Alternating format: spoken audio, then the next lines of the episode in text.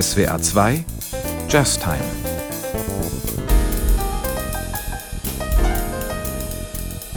Im US-amerikanischen Jazz hat der Protest gegen die gesellschaftlichen Zustände eine lange Tradition. Ob explizit in Worte gefasst oder in bewegten, heftigen Instrumentalstücken, in denen immerhin die Titelgebung ein Statement ist. Beispiele finden sich schon in den 1930er Jahren. Spätestens mit der afroamerikanischen Bürgerrechtsbewegung, die Mitte der 50er Jahre etwa zeitgleich mit dem Hardbop entstand, kam es häufiger zu solchen musikalischen Aussagen. In der kommenden Stunde werden historische und auch aktuelle Stücke mit starker Haltung zu hören sein. Los geht's mit Journey, Resistance and Unity vom Trompeter und Komponisten Wadada Leo Smith, ein Stück aus dem Jahr 2019. Am Mikrofon begrüßt sie Niklas Wandt.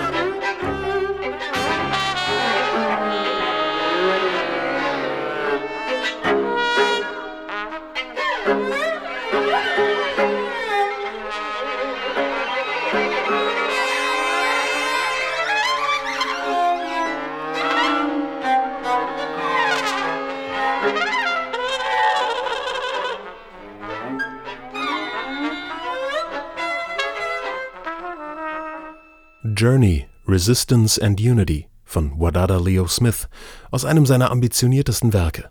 2019 erschien Rosa Parks Pure Love, eine Art Oratorium in ganzen 15 Teilen.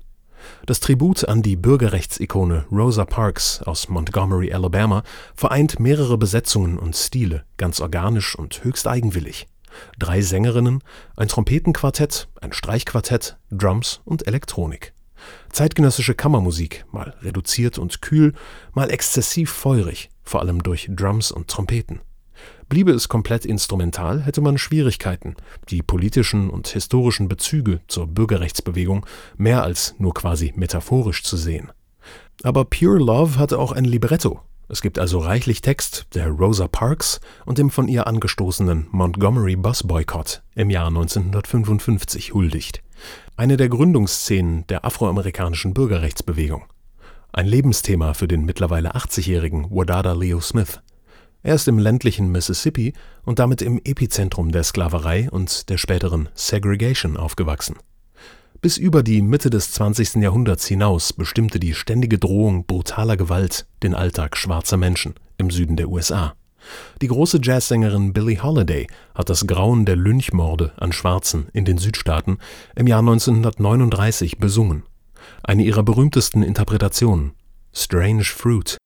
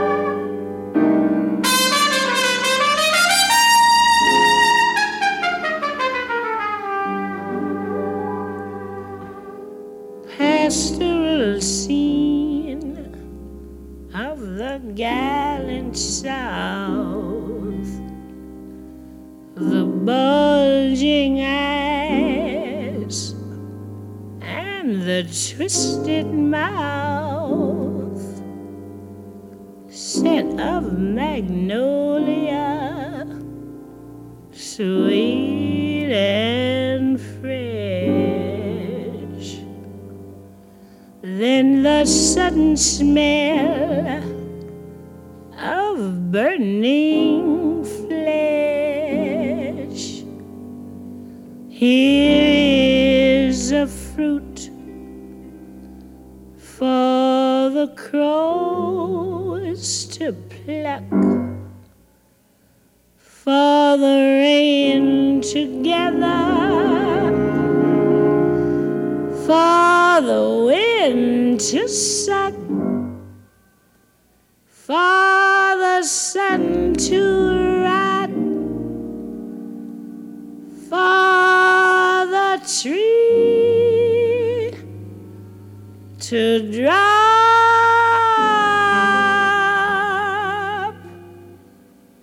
Here's a strange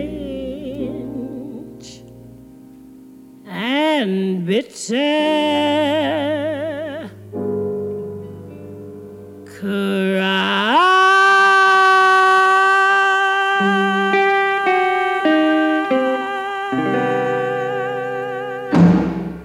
Strange Fruit mit Billie Holiday. Die seltsame Frucht ist ein Körper eines schwarzen Menschen, der an einem Baum aufgeknüpft wurde. Eine grässliche Metapher für die bittere Realität der Lynchmorde im tiefen Süden der USA 1939, als Billie Holiday ihre berühmte Version dieses Stücks aufnahm. Ihr Label Columbia Records verweigerte die Veröffentlichung, aus Furcht vor Reaktionen der weißen Käuferschaft im Süden. Das Label Commodore brachte die Single schließlich heraus. Das Stück wurde zum Klassiker und in seiner bitteren Anklage zu einer Initialzündung der Bürgerrechtsbewegung, die sich nach einem besonders grausamen Lynchmord am schwarzen Teenager Emmett Till 1955 zu formieren begann. Zu diesem Zeitpunkt war Billie Holiday schon in einer Abwärtsspirale aus häuslicher Gewalt, rechtlichen Problemen, Drogen und Alkohol. Ihrem engen Freund, dem Saxophonisten Lester Young, erging es nicht viel besser. Lady Day und Prez, wie sie genannt wurden, starben im Jahr 1959 im Abstand von nur vier Monaten an den Folgen ihrer Alkoholsucht. Auch Lester Young hat in seiner Musik traumatische Erfahrungen mit Rassismus verarbeitet. Im Zweiten Weltkrieg wurde er in die US Army eingezogen. Auch diese Institution war streng segregiert. Zwar musste Lester nicht ins Feld, aber in ein Ausbildungslager in Alabama. Dort verbrachte er ein Jahr in scharfem Arrest und wurde dann unehrenhaft entlassen. Auch wenn diese Schikanen sein Leben nachhaltig aus der Bahn warfen, hat er nach dieser traumatischen Zeit einige seiner besten Aufnahmen gemacht. Der DB Blues ist direkt von seinen Armeeerfahrungen inspiriert. DB steht für Detention Barracks, die Arrestbaracken der Army.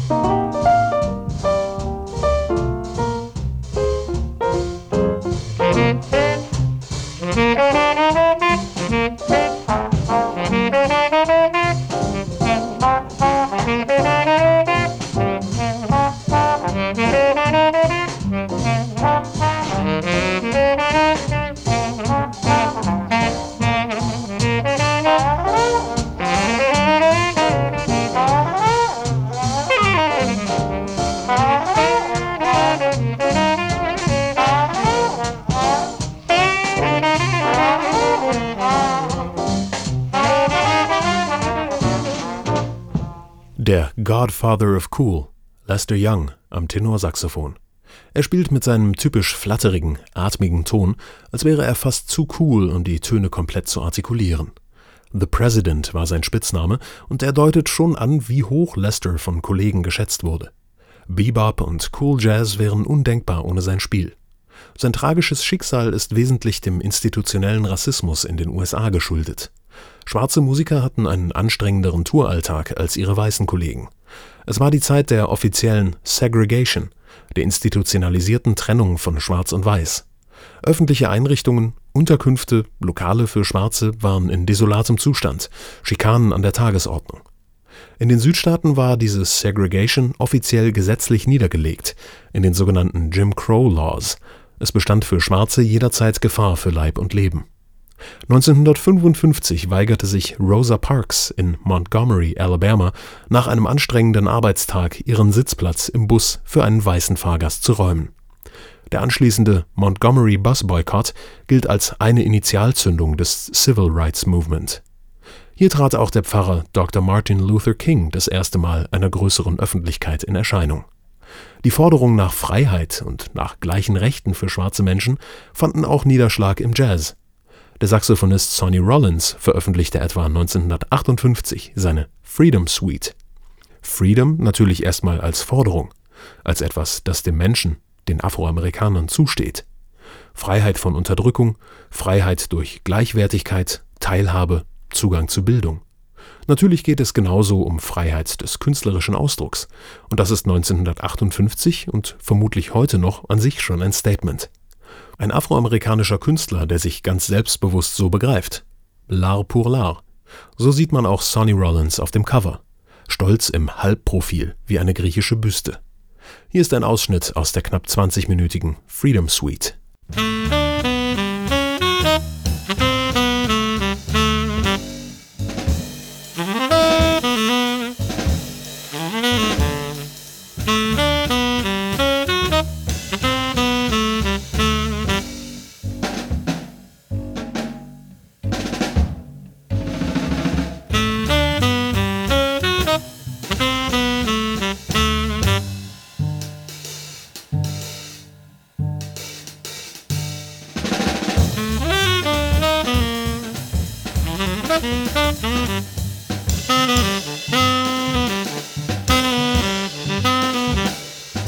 Müzik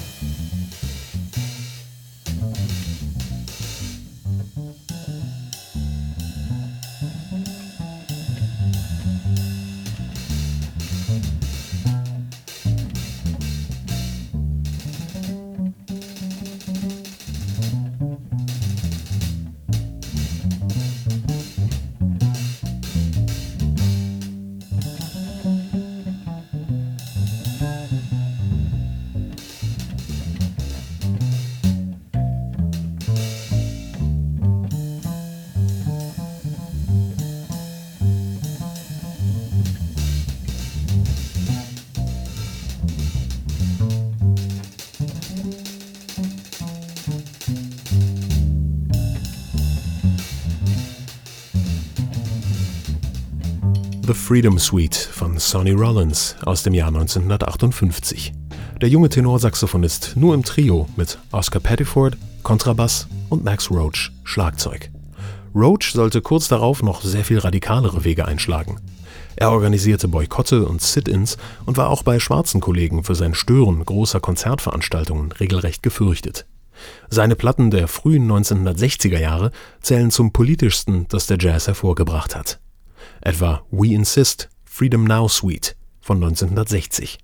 Auf dem Cover sieht man drei schwarze Männer an einer Imbisstheke mit weißer Servicekraft. Sie blicken selbstbewusst und bestimmt in die Kamera. Eine Referenz an die sogenannten Lunch Counter Sit-ins dieser Zeit. Schwarze Menschen setzten sich an segregierte Kantinentheken, um gewaltfrei ein Ende der Alltagsdiskriminierung zu fordern. Die Gewalt, mit der diese Proteste etwa im Bundesstaat North Carolina beantwortet wurden, lässt sich sehr gut auf Fotos der Aktionen erkennen. Zentrales Stück auf Max Roachs Freedom Now Suite ist ein dreiteiliges Stück, das Max Roach im Duo mit seiner Ehefrau Abby Lincoln eingespielt hat. Die reine Katharsis. Hier ist Triptych Prayer, Protest, Peace.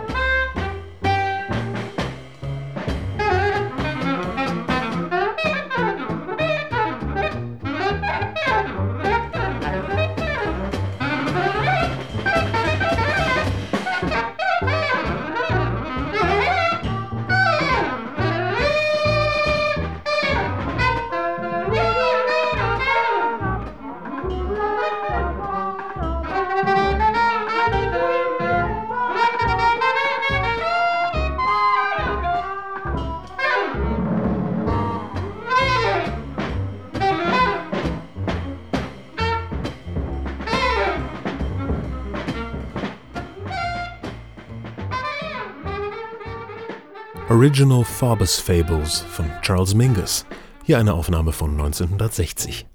Das Stück ist eine Attacke auf den damaligen Gouverneur von Arkansas im Süden der USA, Orville Forbes. Dazu muss ich ein klein wenig ausholen. Nach der Abschaffung der Sklaverei im Jahr 1865 wurden die Rechte von Afroamerikanern weiter systematisch beschnitten. Statt der Leibeigenschaft gab es jetzt die Segregation, eine durch verschiedene Gesetze in verschiedenen Bundesstaaten der USA offiziell gewährleistete Zweiklassengesellschaft. Für Schwarze standen in dieser Gesellschaft in jedem öffentlichen Bereich schlechtere Einrichtungen zur Verfügung, vom Waschbecken über die Schule hin zum Kino. In einer berühmten Obersten Gerichtsentscheidung von 1896 wurde diese rassistische Gesetzgebung für rechtens erklärt. Separate but equal hieß die Doktrin in einmalig zynischer Sprache. Denn equal, gleichwertig, war wirklich gar nichts daran. 1954, fast 60 Jahre später, gab es noch eine einschneidende Supreme Court Entscheidung. Die Separate but Equal Doktrin wurde endlich als verfassungswidrig erkannt und gekippt. Nur auf dem Papier lässt sich jahrzehntelange Praxis einfach streichen. Die Umsetzung, insbesondere der Desegregation von Schulen, aber war äußerst schwierig und auch brutal. Eine ganze Reihe Spitzenpolitiker im Süden der USA hatten überhaupt kein Interesse daran. 1957 kam es zu einer kleinen Staatskrise. Orval Forbes, Gouverneur von Arkansas, hatte die Nationalgarde in die Hauptstadt Little Rock entsandt, um schwarze Schülerinnen und Schüler notfalls mit Gewalt daran zu hindern, eine vormals exklusiv weiße Schule zu besuchen. Präsident Eisenhower stellte diese Truppen dann unter Bundesbefehl. Am Ende schützten sie die schwarzen Jugendlichen, die furchtbar Spalier laufen mussten, um überhaupt die Schule betreten zu können Symbolträchtige Bilder ihrer ungebrochenen Würde im Angesicht des blanken Hasses gingen um die ganze Welt und gewannen der erstarkenden Bürgerrechtsbewegung große Sympathien. Ein kleiner Zeitsprung. Anfang des 19. Jahrhunderts entstand im Geheimen eine der ersten afroamerikanischen Organisationen, die Underground Railroad. So hieß ein Netzwerk von Aktivisten und Aktivistinnen, die versklavten Menschen bei der Flucht in die Freiheit halfen meistens vom Süden der USA aus in Bundesstaaten ohne Sklaverei, oft aber auch nach Kanada oder nach Mexiko. Saxophonist John Coltrane hat diesem Netzwerk ein Denkmal gesetzt. 1961 entstand seine Version von Song of the Underground Railroad.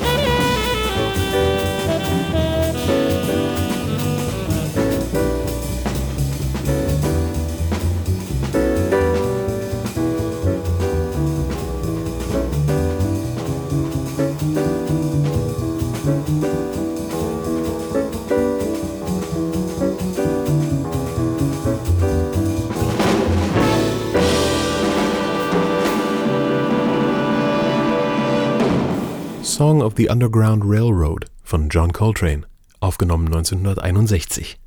Die Underground Railroad, eine Geheimorganisation, ein Netzwerk von Unterstützern, hatte Mitte des 19. Jahrhunderts Zehntausenden Schwarzen aus der Versklavung im Süden der USA zur Flucht in freie Bundesstaaten verholfen. Anfang der 1960er Jahre wählten einige Aktivisten die umgekehrte Route. Sie bezeichneten sich als Freedom Riders, Gruppen von schwarzen und weißen Reisenden, die von Washington D.C. aus zusammen in Greyhound-Bussen Richtung Süden fuhren Dort wollten sie überprüfen, ob die bundesstaatlichen Vorgaben zur Gleichbehandlung von Schwarzen vor Ort auch umgesetzt würden. Schlagzeuger Art Blakey hat diesen mutigen Menschen ein Denkmal gesetzt mit seinem Schlagzeugsolo The Freedom Rider, entstanden 1961.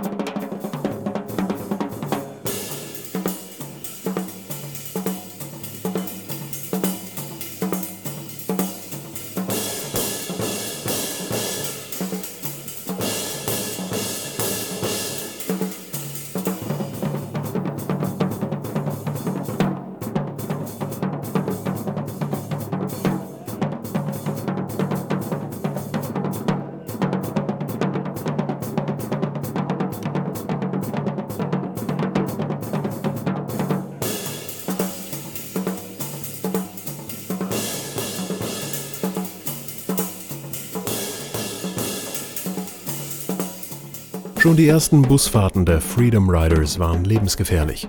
Es gab zahlreiche Bombendrohungen. In Alabama wurde ein Bus von einem weißen Mob in Brand gesetzt. Die Insassen entkamen nur mit Glück einer Lynchung. An der nächsten Busstation wurden die Fahrgäste von einem weiteren Mob aus Ku Klux Klan und örtlicher Polizei erwartet und brutal verprügelt.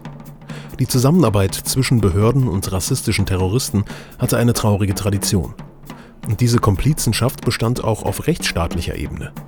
Zahlreiche rassistische Mörder wurden von komplett weißen Jurys freigesprochen. Zum Beispiel der Mörder des schwarzen Bürgerrechtlers Medgar Evers aus Mississippi.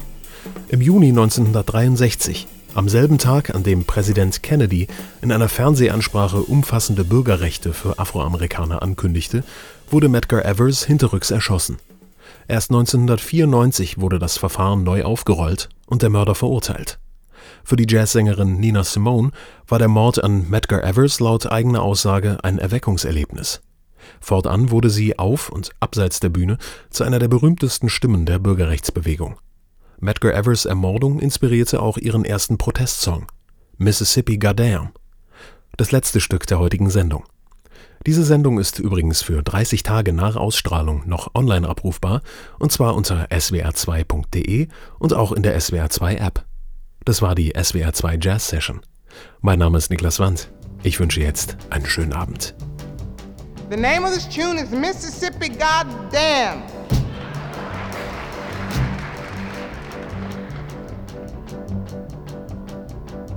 And I mean every word of it.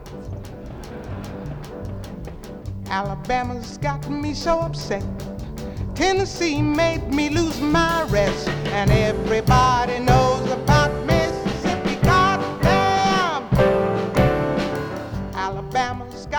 so upset. Tennessee made me lose my rest. And everybody knows about Mississippi. Goddamn! Can't you see it? Can't you feel it? It's all in the air. I can't stand the pressure much longer. Somebody say a prayer. Alabama's got me so upset. Tennessee made me lose my rest. And everybody knows about Mississippi. Goddamn! This is a show tune, but the show hasn't been written for it yet.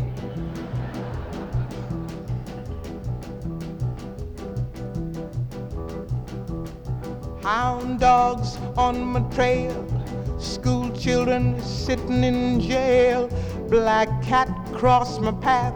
I think every day's gonna be my last.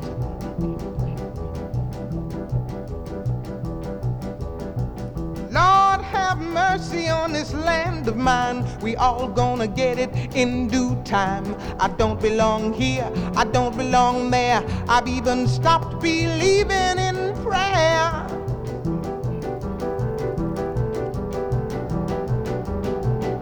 Don't tell me, I'll tell you. Me and my people just about do.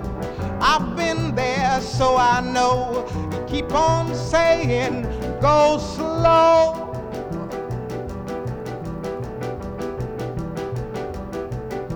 Well, that's just the trouble. Washing the windows, picking the cotton. You're just plain rotten.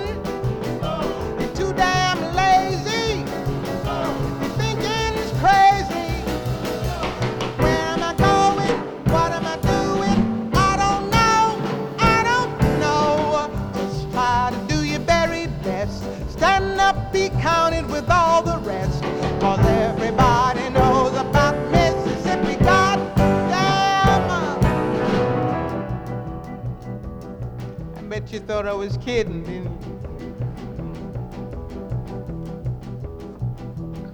picket lines, school boycotts.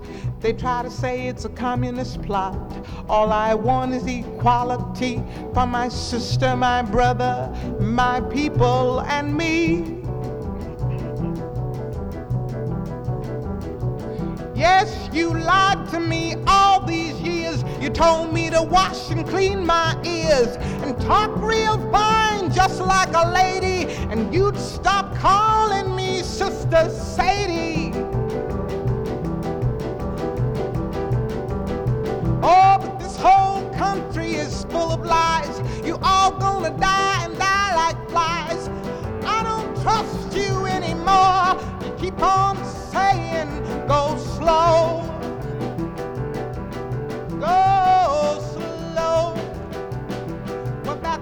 sort of desegregation, mass participation, unification, do things right.